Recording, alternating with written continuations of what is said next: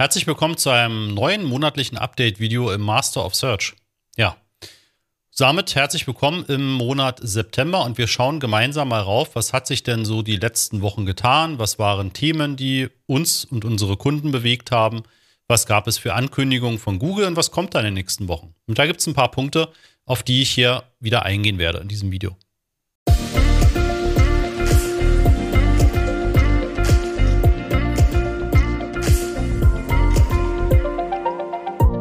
Ja, ein Thema, was mich seit schon längerer Zeit äh, beschäftigt und wo ich jetzt auch mal ein YouTube-Video gemacht habe, das findest du auf unserem YouTube-Kanal, habe ich jetzt vor zwei Wochen veröffentlicht.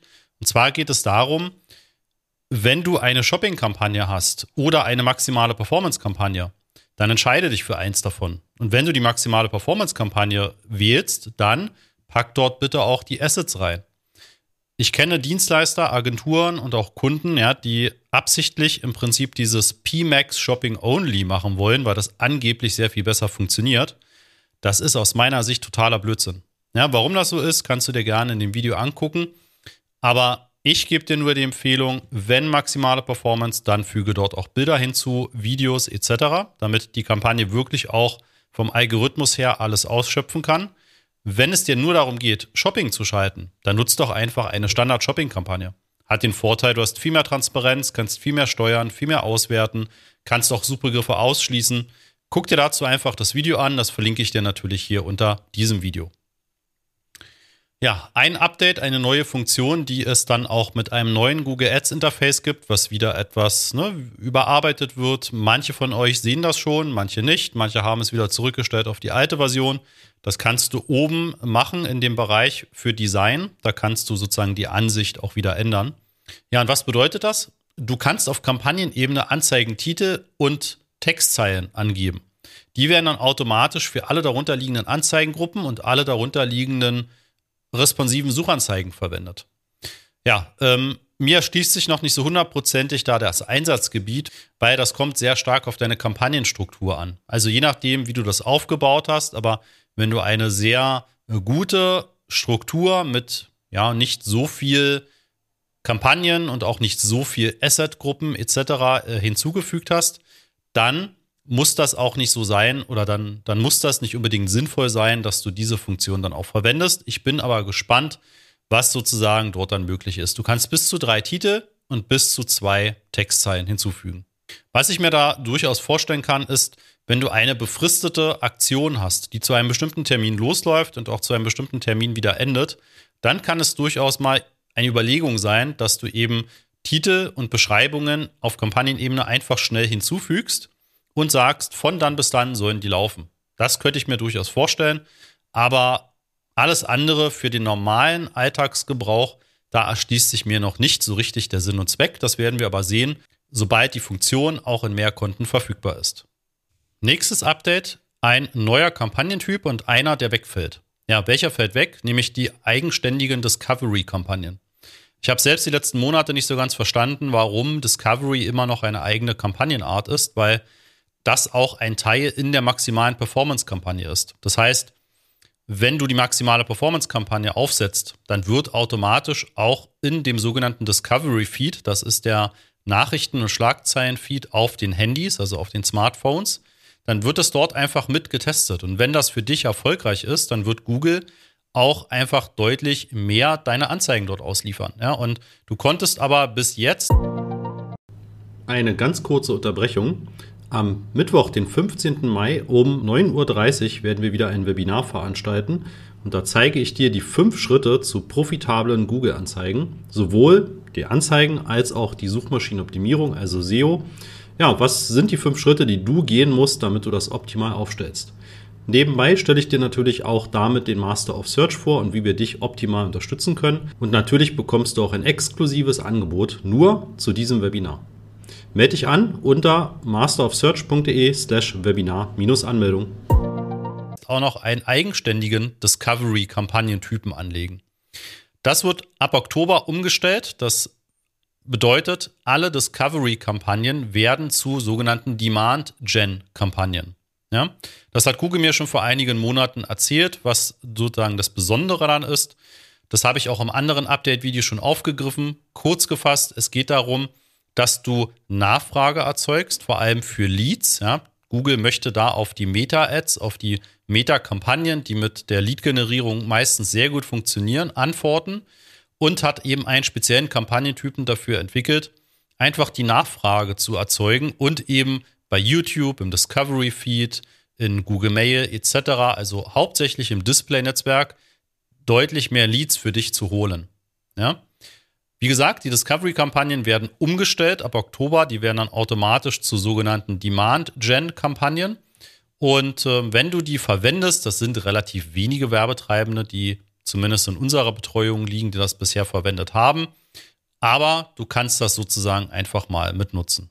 Ja, Google hat in diesem Artikel, den ich dir natürlich auch unter dem Video verlinke, das auch nochmal aufgeführt, wann sind denn diese Demand-Gen-Kampagnen für dich sinnvoll, was hast du für Ziele, die du erreichen möchtest, was hast du für Geburtsstrategien, ja, wer, ist deine Zielgruppe, was hast du für Creatives, also für Bilder, Videos etc. Und ähm, da kann Google dir das einfach nochmal genauer erklären, ob das für dich auch entsprechend passt. Was du beachten musst, das war aber auch bei den Discovery-Kampagnen schon der Fall, du solltest das schon so kalkulieren, dass das Budget relativ groß ist, was Google zur, zur Verfügung hat für diese Kampagne. Ja, also das 15-fache an Ziel-CPA, also Kosten pro Conversion, die du erreichen möchtest, solltest du der Kampagne einräumen, damit er einfach genug Möglichkeit hat, erstmal das Ganze auszuliefern und dann eben Schritt für Schritt in Richtung deines Ziel-CPAs auch zu optimieren. Ja, auch Facebook, also Meta-Ads, geht ja in den ersten Tagen meistens erstmal eine sehr starke Lernphase. Und sobald die ersten Leads oder ersten Conversions kommen, merkt man, dass der Algorithmus Schritt für Schritt auch verstanden hat, welche Zielgruppe führen bei dir zu Conversions und das dann immer weiter eingrenzt. Ja? Also, wenn Discovery für dich bisher ein Thema war, dann auf jeden Fall einmal mit der Demand-Gen-Kampagne vertraut machen. Wenn du bei Meta-Ads sehr lukrative Kampagnen hast und bist eben im Bereich der Lead-Generierung unterwegs, dann versuch das auch gerne mal ab Oktober direkt in Google Ads aus. Teste einfach mal, was dort bei rumkommt. Eine, wie ich finde, sehr interessante Meldung kam jetzt am 7. September raus.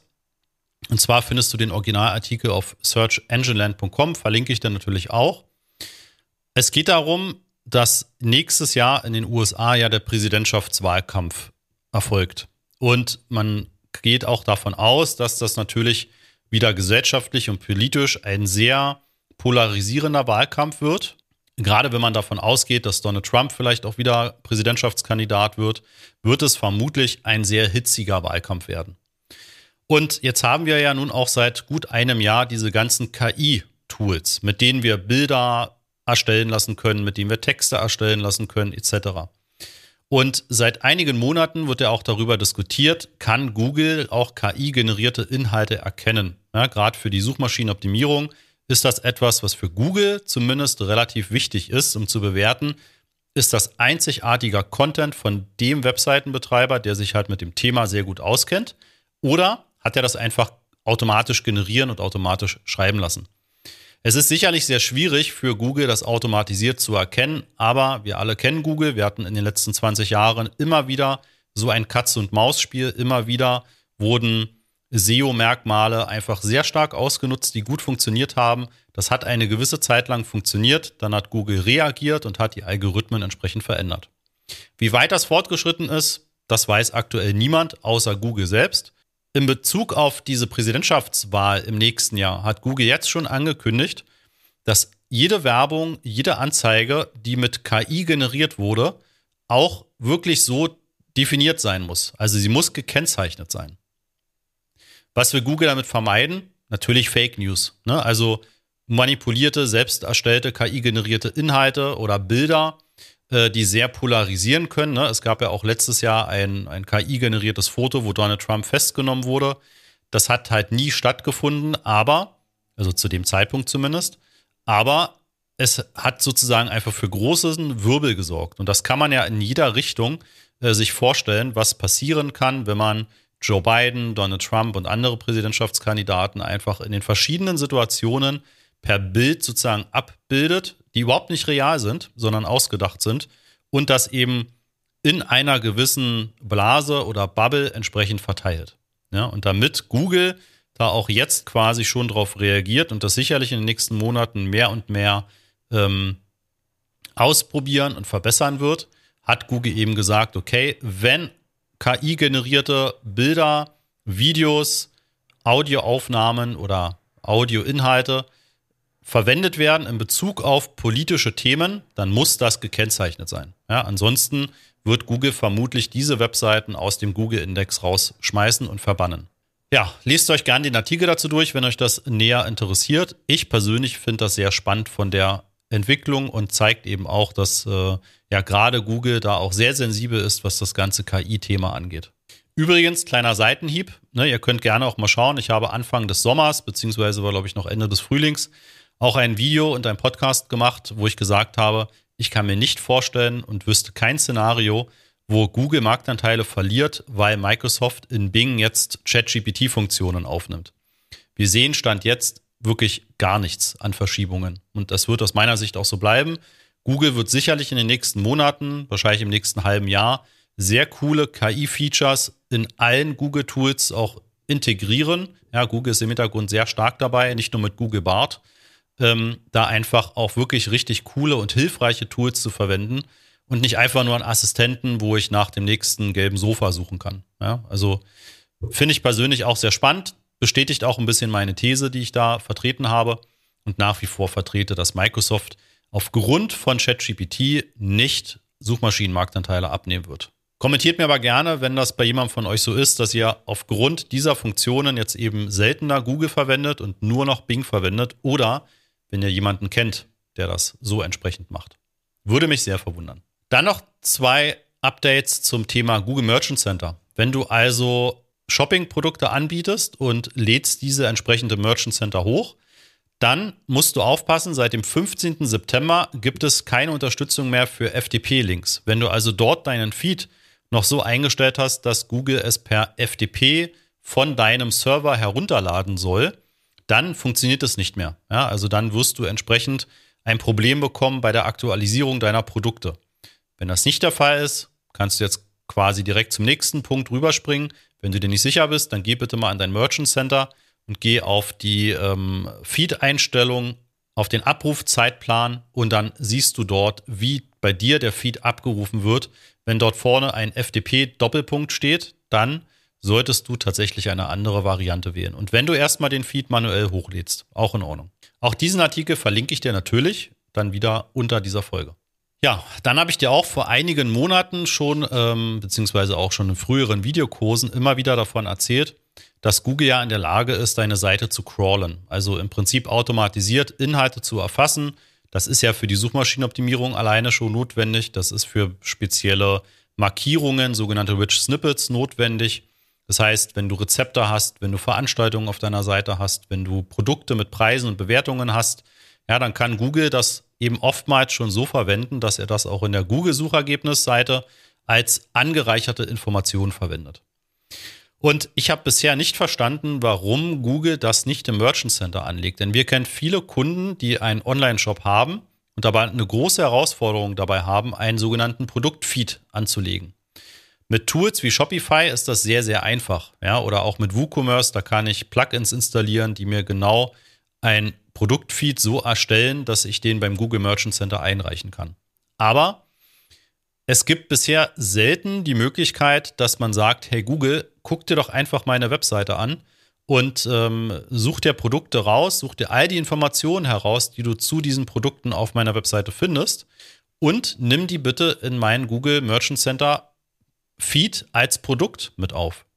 Ja, und genau das sehe ich jetzt Stück für Stück. Ich habe jetzt hier bei einem Kunden, das, ähm, diesen Screenshot habe ich heute gerade erst rausgezogen. Da kam eine E-Mail, dass Google jetzt automatisiert 14.000 Produkte hinzugefügt hat auf Basis des entsprechenden Crawlings meiner Webseite. Ja, du siehst hier Webseite. Google kann Produkte von ihrer Webseite automatisch dem Merchant Center hinzufügen. Und dann kannst du dir auch genau ansehen, was sind das denn für Produkte? Stimmen die überein? Ne? Sind das wirklich korrekte Daten, die Google dort übernommen hat? Und wie viele sind das vor allem? Ja, in dem Fall hat er sie nur für kostenlose Einträge verwendet. Das heißt, im Shopping-Bereich, also in dem Shopping-Reiter, ist ein Großteil wirklich ein sogenannter kostenloser Eintrag. Das wird also nicht direkt auf Google auf der Startseite mit den anderen Anzeigen angezeigt, sondern nur in diesem Shopping-Bereich.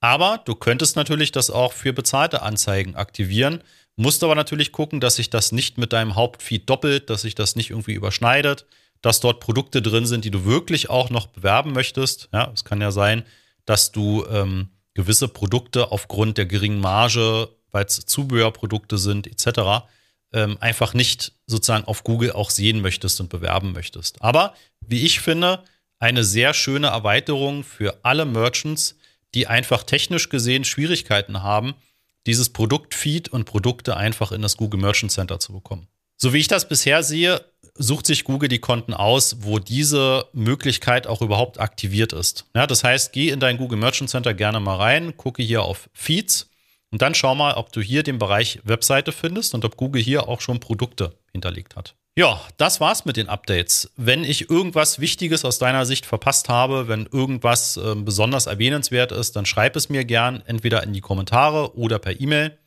Und ähm, ansonsten sehen wir uns spätestens im nächsten Update-Video wieder. Und ja, wünsche bis dahin maximale Erfolge und ähm, ja, möglichst viel Umsatz über Google Ads. Bis dann. Ciao.